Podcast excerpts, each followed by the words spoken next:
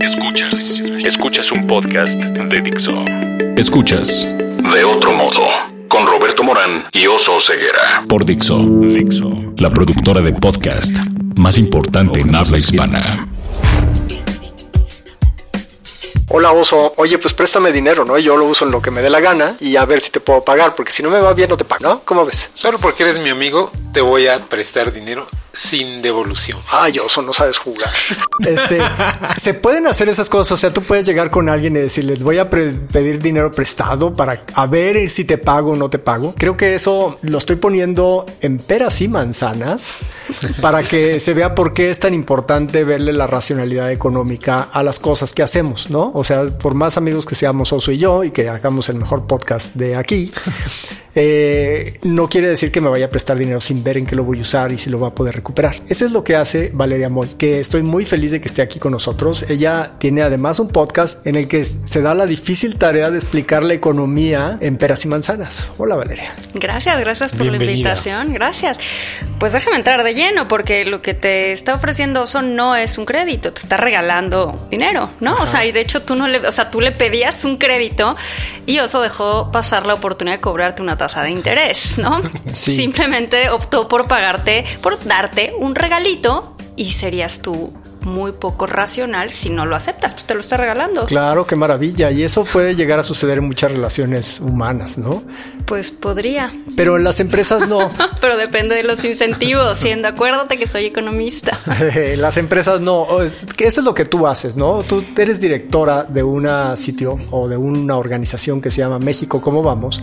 Que lo que hace es revisar que la, eh, las cuestiones económicas tengan racionalidad, ¿no? Pues mira, lo que, lo que nosotros hacemos en México, cómo vamos, es darle seguimiento, más que analizar la racionalidad de los agentes, que es el supuesto básico, es como la premisa elemental de la economía, lo que hacemos es ver cómo se mueven las principales variables económicas en el país, y no solo en el país, sino también a nivel estatal, porque lo que hemos descubierto, que tampoco es descubrir el hilo negro, y me importa decirlo, es que a nivel estatal la información aunque exista, es muy poco disponible, o sea, es, está, es más complicado tener acceso a ella. Entonces, lo que hemos hecho en México, como vamos, es darle información nacional y darle seguimiento y monitoreándola y ponerle metas. Es decir, podríamos crecer a tal cantidad o a tal porcentaje y no estamos creciendo así, o sí estamos creciendo así a nivel estatal y a nivel estatal y a nivel nacional. Yo, déjame dar un ejemplo de lo que hacen, que un, estudio que hicieron creo que hace dos años, Kaplan lo hizo, el de el crecimiento del empleo en el IMSS. Un estudio bien interesante sobre, bueno, cada vez hay más asegurados en el IMSS y eh, decían, bueno, pues sí, está creciendo a una tasa interesante este, este empleo, pero la calidad del empleo era donde estaba como el doblez. Y decían, sí, era gente que ya estaba en esa empresa y que solamente fue afiliada con un sueldo bajo y que por el otro lado les dan el complemento cosa que hoy hacen muchas empresas. Entonces te mantienen en el rango más bajo del IMSS y por fuera te dan el otro dinero. Ese es el tipo de análisis que hace México, ¿cómo vamos? Así es, lo que nosotros seguimos en ese tema específicamente es darle seguimiento a cómo se crea empleo formal. En México, la definición de empleo formal está relacionada con si tu patrón reconoce el vínculo laboral que tienes con él mediante el pago de las cuotas al Seguro Social. Es decir, no solo el que vemos vendiendo algo en la calle, el del puesto ambulante, no solo esos son informales. O sea, en el gobierno también hay trabajadores informales, en las empresas hay trabajadores informales, que son todos aquellos que están quizás por honorarios o que les pagan un sueldo sin contrato. Básicamente el tema es que estén afiliados o no a un programa de seguridad social. Y en efecto, lo que nosotros hacemos también es rodearnos de expertos, porque como comprenderán no hay nadie que sepa de todo, y tenemos un grupo de alrededor de 55 personas que saben un poco de todo. Básicamente son economistas, pero también hay politólogos y abogados por ahí que saben de temas específicos. Entonces tenemos expertos en energía, tenemos expertos en finanzas públicas, expertos en comercio, como Luis de la Calle que está por ahí. Y nuestro, yo creo, el mayor experto que tenemos en temas laborales es David Kaplan, que trabaja para el Banco Interamericano de Desarrollo desde México. Y de verdad, si alguien conoce el mercado laboral mexicano, es David. Y la verdad es que es una gozada porque es claro, es eh, muy fácil hablar con él y ve las cosas con una perspectiva muy de economista, sin estas quizás pasiones o, o, sentimientos que de repente nos entran a los que vivimos en esta realidad.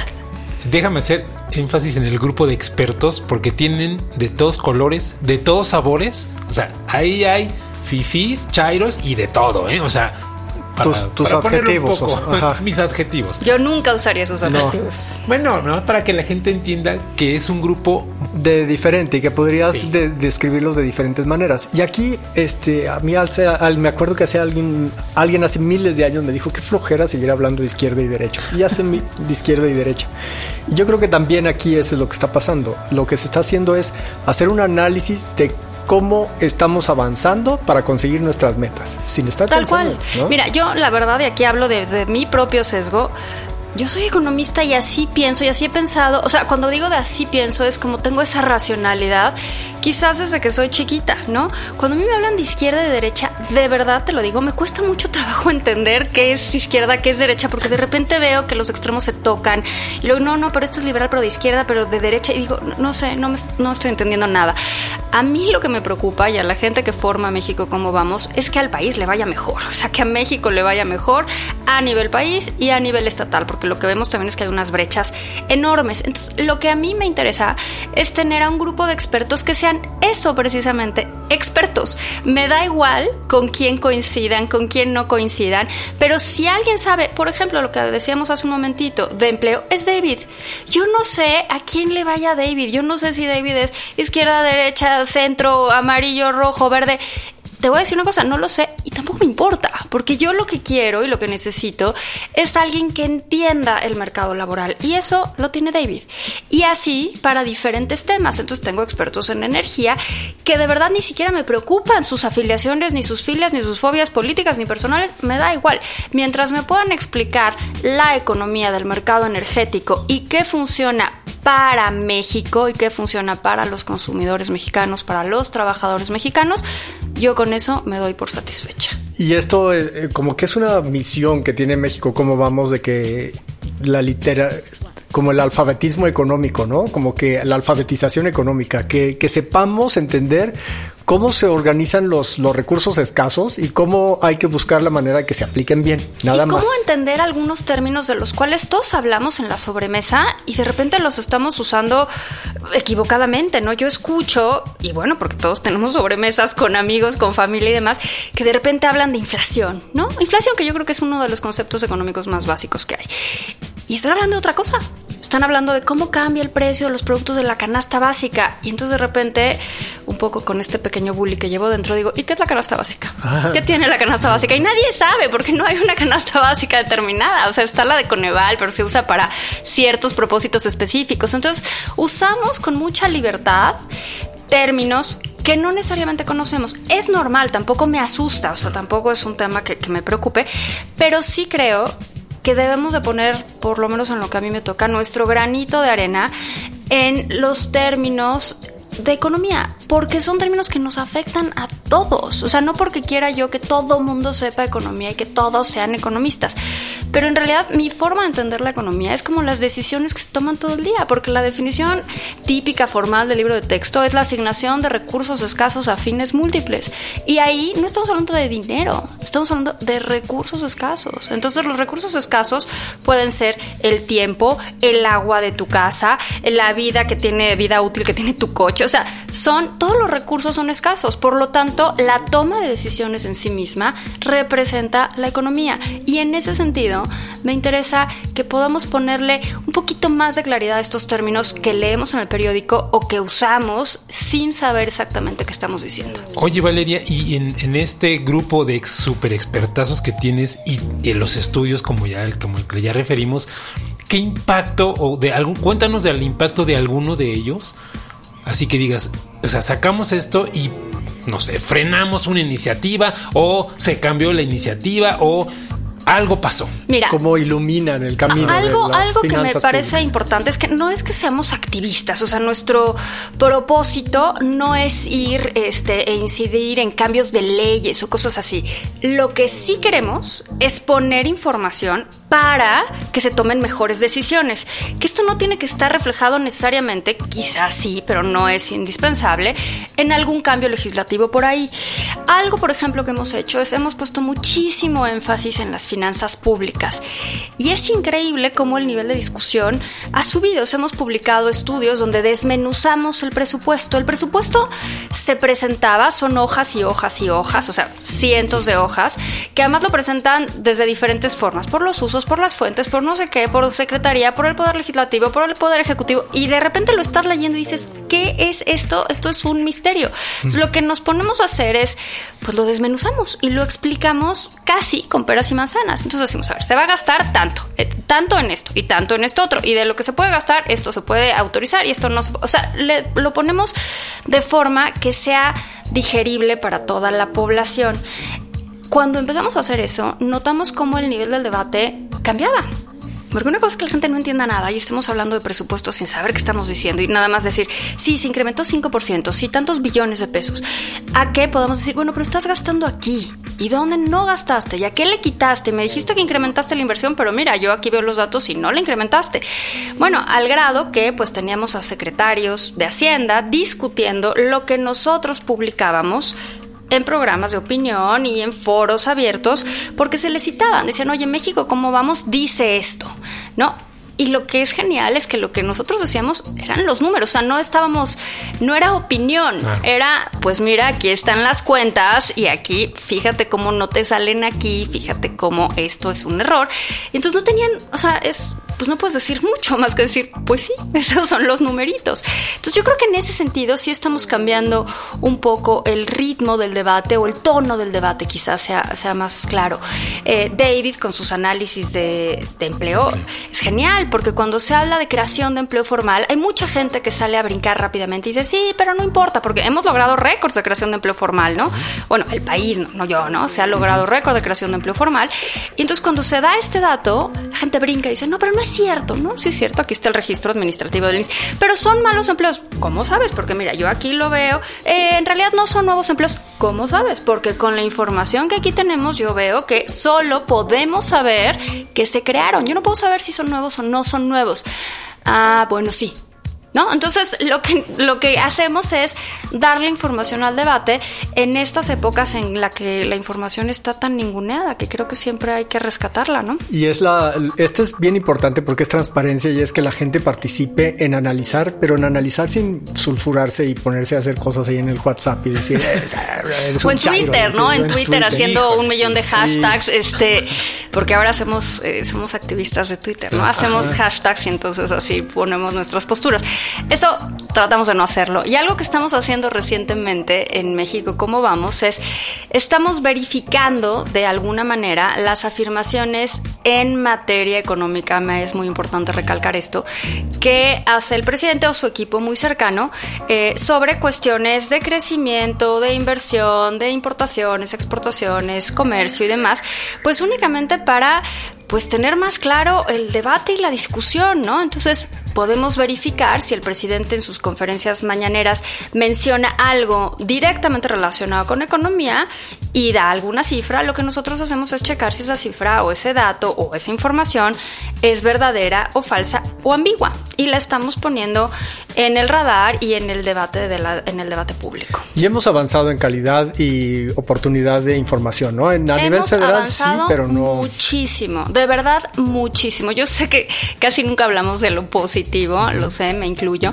pero hemos avanzado enormemente. De, de, hecho, uno de los grandes avances quizás de este, justo en este año, cuando se presupone, bueno, sí, a finales del año pasado, cuando se presentaron las cifras oportunas y el presupuesto se presentó descargable. Y eso podríamos decir, ¿y qué más da, no?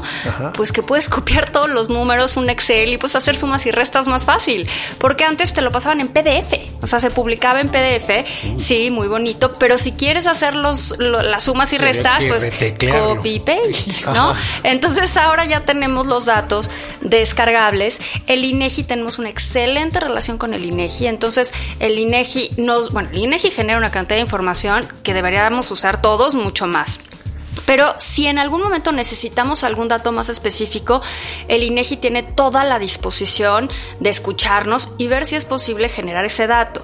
Entonces, sí se han avanzado, o sea, de verdad la información que tenemos hoy no se tenía hace algunos años. A nivel estatal hay más retos, pero, eh, pero, ahí el tema también se vuelve casi legal, porque los estados, no se nos olvide que son soberanos. Entonces, por ejemplo, en cuestiones de finanzas públicas, cuando yo quiero saber cómo gastó X estado, pues el estado decide cuándo darme la información y decide cómo darme la información. Es una cosa que se registra en un lugar, se puede registrar distinto en otro. Hay acuerdos de contabilidad y demás, pero son casi voluntarios. Entonces nosotros tenemos que hacer ahí como, ya sabes, un poquito de limpieza de los datos, pero hay mucha más información de la que existía hace unos años. Por eso podemos estar haciendo lo que estamos haciendo, ¿eh? porque antes la información, sobre todo a nivel estatal, era pues casi coto del gobernador y hoy no es así. yo creo que eso es muy rescatable. Es que también pasa que los estados necesitan recursos y los tienen que pedir a algún organismo internacional y entonces tienen que estar calificados, ¿no? Por alguien que los vigila y todo esto. Los estados, bueno, los estados reciben recursos de la federación, básicamente, vía participaciones y vía aportaciones y pueden endeudarse. No es que le tengan que pedir a otro país, se endeudan y como no le van les a, preste. Como no le van a pedir al oso, tienen que dar cuentas. ¿no? Bueno, pero si el oso te estaba regalando a ti dinero, ¿por qué pues no le podría pedir el Estado un crédito, a Zacatecas, por decir un ejemplo, no, le, vas a prestar. pero, pero a lo mejor ni te das cuenta, porque a lo mejor Zacatecas saca un bono o saca un certificado bursátil y entonces está en tu fondo de inversión y entonces en tu fondo de inversión, al poner tu dinero en el banco, ese fondo de inversión tiene un bono del estado de Zacatecas. Entonces, al final del día, ¿quiénes le prestamos al gobierno, tanto federal como estatal? Nosotros. O sea, no se nos olvide. No es que llegue el gobernador o el presidente o el congreso o el diputado y te diga, oye, eso, préstame una lana. Eso no, no hacen, evidentemente. Sacan bonos, sacan deuda y pues quien se las compre. Y esto lo hemos visto pero muchísimo en los últimos años. ¿Quién les suele comprar estos bonos? Pues básicamente los bancos, que son los intermediarios, y luego los bancos, en, en, consecuencia, pues los acomodan en los portafolios de sus clientes. Entonces revisa eso porque en una de esas ya le prestaste algún estado y no te has dado cuenta. Y esa información está disponible, eso es lo que está padre, ¿no? yo ya, hace, ya dije que hace mil años, pero vuelvo a decirlo, yo hace mil años eh, cubría finanzas en TV Azteca. Y entonces era el gran evento cuando el presidente de la República anunciaba cómo estaban las reservas internacionales. Creo que las anunciaba solamente dos veces al año. Pero eso, o sea, sí hay que poner esto en contexto. eso se terminó. eso, se, terminó en 1994. ¿Te fijas? ¿Te fijas? Entonces era el gran evento antes que, era fin de año, era una vez, fin de año. Una vez en el, en el informe y, y en la convención bancaria. Era fines, o sea, pero y se tenían, o sea, era cuando se anunciaba, pero el corte era el del año previo. Hoy, si quieres saber cuántas, pero esto es, desde 1994. Si quieres ver cuántas reservas hay, te metes a la página de internet y ahí están al día de hoy, ¿no? Entonces, sí han cambiado las cosas. Bueno, porque ahora tenemos un Banco de México autónomo. Ahora tenemos un Banco de México autónomo. Yo no me iba a aludir ese tema, ¿eh? Así que, y regresando al tema del INEGI, que tú eres súper cliente, cuéntanos, ¿ves peligroso este asunto de que empiecen a quitarle recursos? Mira, lo que está pasando en el INEGI es algo que hay que explicar un poquito más. El INEGI este año saca los censos económicos. Los censos económicos, es decir, con cada una, o sea, es un censo, no es una encuesta, es decir, con cada una del cada uno de los establecimientos mercantiles de este país, con cada una de las empresas, chicas, medianas, regulares, gigantes, como tú quieras. Incluidas las que están en la calle y en Tlaxcala, todas, insurgentes. Todas, las formales básicamente. Ah, ok. Y les preguntan todo verdaderamente todo. Entonces te imaginarás que necesitan un ejército de miles de personas para hacer este censo. El año que entra toca el censo de población, te imaginarás también miles de personas. Como son dos años particularmente complicados por estos proyectos, el INEGI solicitó recursos que muchos más de los que le habían asignado el año anterior, el año pasado, pero para estos proyectos específicos. Lo que pasó en el presupuesto le asignaron menos de lo que pedía, más que el año pasado, pero considerablemente menos de lo que solicitaba. Entonces el INEGI dijo, pues no me alcanza para todo, tengo que escoger economía, recursos escasos. Tengo que escoger mis dos proyectos prioritarios son los censos económicos y los censos de población del año que entra. Entonces, pues tengo que quitar algo porque es como jalar una cobija, pues tiene una longitud determinada, tiene un tamaño determinado. Y entonces cortaron varias encuestas que se iban a hacer este año, ¿no? Alrededor de 10 encuestas. ¿Cuáles escogieron cortar? hay varias encuestas que no tienen frecuencia recurrente, o sea, que no son cada tres años o cada cinco, sino de alguna forma son como esporádicas, ¿no?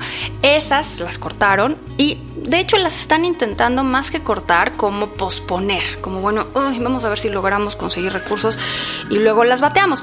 Pero hay datos importantes que se van a perder, ¿no? Hay temas de discriminación, hay encuestas de trabajo infantil, por ejemplo, vamos a perder la encuesta de trabajo infantil, que me parece si lo que queremos es entender cómo funciona el tema de pobreza, el tema de discriminación, el tema de desigualdad, pues la, encuesta de trabajo infantil nos da un montón de información.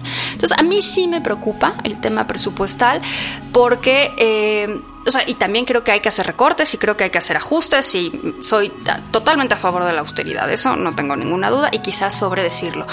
Pero la forma de ir cortando autonomía a estas instituciones, de las que el INEGI es solo una, es quizás también recortándoles el presupuesto para salarios, ¿no? O limitando los salarios que puede pagar, porque de esta forma, pues no van a poder tener el personal que les gustaría tener simplemente por una cuestión de mercado. Aquí traigo, tengo aquí abierto un artículo de Nexos, que es Liberalismo, ¿qué es eso de Fernando Escalante? Para que no hablemos tanto de izquierda y derecha, sino que habla de dos liberalismos, ¿no? Hay un liberalismo tipo el anglosajón, en el que se permite que haya muchos contrapesos al Estado. Y el liberalismo que nosotros eh, heredamos, desgraciadamente, es el de que el Estado es el lo máximo y, y, se enfrenta solo a individuos. Como que no le gustan mucho los contrapesos. Nada más te lo dejo porque está bueno, está bueno este artículo de que hay un tipo de liberales, entre comillas, que están diciendo no me hagan contrapesos. El gobierno es el que sabe y es el que hace las cosas, ¿no? Bueno, eso no es demasiado liberal, porque cuando el que toma todas las decisiones es el Estado, donde quedan las decisiones libres, o sea, las decisiones libres de los agentes, incluyéndonos. Que lo hacían con este modelo de que dicen, bueno, vamos a crear un monstruo y un monopolio de la violencia con el modelo de Hobbes de que yo soy el que controla todo para poder vigilar a los pobres individuos que no tienen ocurrencia.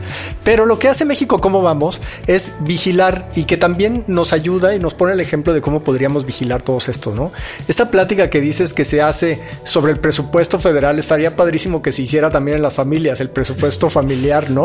¿Qué dices? Uy, ahí sí, creo que es más fácil encontrarlo a nivel nacional. Es más fácil, ¿eh? porque es una cuestión de esa, lo a que ver dicen. ¿Quién quiere revelar cuánto gana? Exacto, la cuestión está bíblica de que donde está tu tesoro está tu corazón.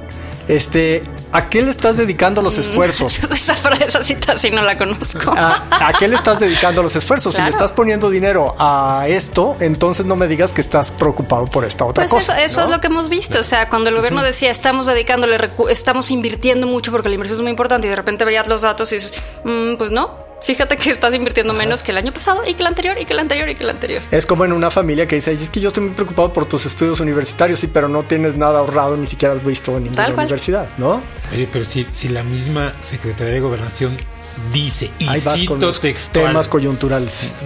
dice, a veces es difícil entenderle al presidente, bueno, pues entonces ¿dónde vamos a quedar? No, pero eso es al presidente, no al presupuesto. El presupuesto basta con encontrar algún Excel que pueda capturar todos esos datos y pues básicamente con paciencia, disposición y ganas de ponerte a entenderlo y se entiende. La información y la alfabetización económica no se asusten, es nada más entender que son recursos escasos que se tienen que asignar bien y para eso está Valeria Moy, para explicarnos las cosas y para que de veras le, perdamos todos el miedo a, estas cuestiones económicas. Yo los invito a que entren a la página porque de veras hay un montón de estudios y súper buenos todos, digo, hay de lo que quieran. Entonces, eh, y la verdad es que son de lectura fácil. Sí, la verdad sí.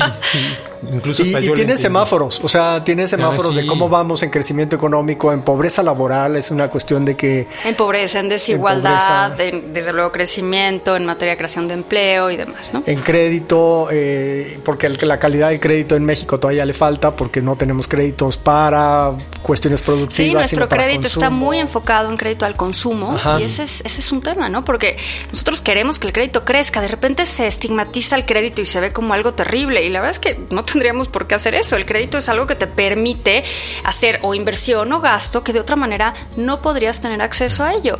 Y me parece una gran herramienta si se sabe usar. Entonces nosotros en México, como vamos, estimamos que el crédito debería de alcanzar el 100% del PIB como está en los niveles de nuestro nivel de desarrollo, o sea, en países de nuestro nivel de desarrollo. O sea, no pensemos que es escandaloso. Hoy ronda el 50% más o menos, pero el tema es dónde está ese sí, crédito. que no sea créditos que te dan en el cajero automático. Exactamente. Y el principal tema es que está en créditos al consumo, que en sí mismo no es mala cosa, tampoco, ¿no? O sea, cada quien debe de saber manejar su propio crédito, pero nos gustaría ver más crecimiento al sector productivo. Oso, ¿qué? Ya vamos, a la parte. Ping pong, Valeria. Ándale, esto no sé Porque qué es, queremos conocer más a Valeria. De eso, de sorprender al invitado. Tu palabra favorita. Armonía. Tu palabra menos favorita. Ay, qué estrés. No sé. Estrés. No, estrés es, de mis favoritas, de hecho. Sí, la usas muy seguido. Eh, sí. Drama. ¿Qué te prende creativamente, espiritualmente? El aburrimiento. Me parece que del aburrimiento salen cosas increíbles. Es en serio, o sea, tú te puedes aventar un domingo y dices, qué padre, me estoy aburriendo. Es que es cuando más piensas, es cuando más piensas y cuando más ideas se te ocurren y cuando verdaderamente piensas fuera de la caja. yo voy a postear un texto sobre por qué es bueno el aburrimiento, pero bueno, ahora me acordé. ¿Qué te prende?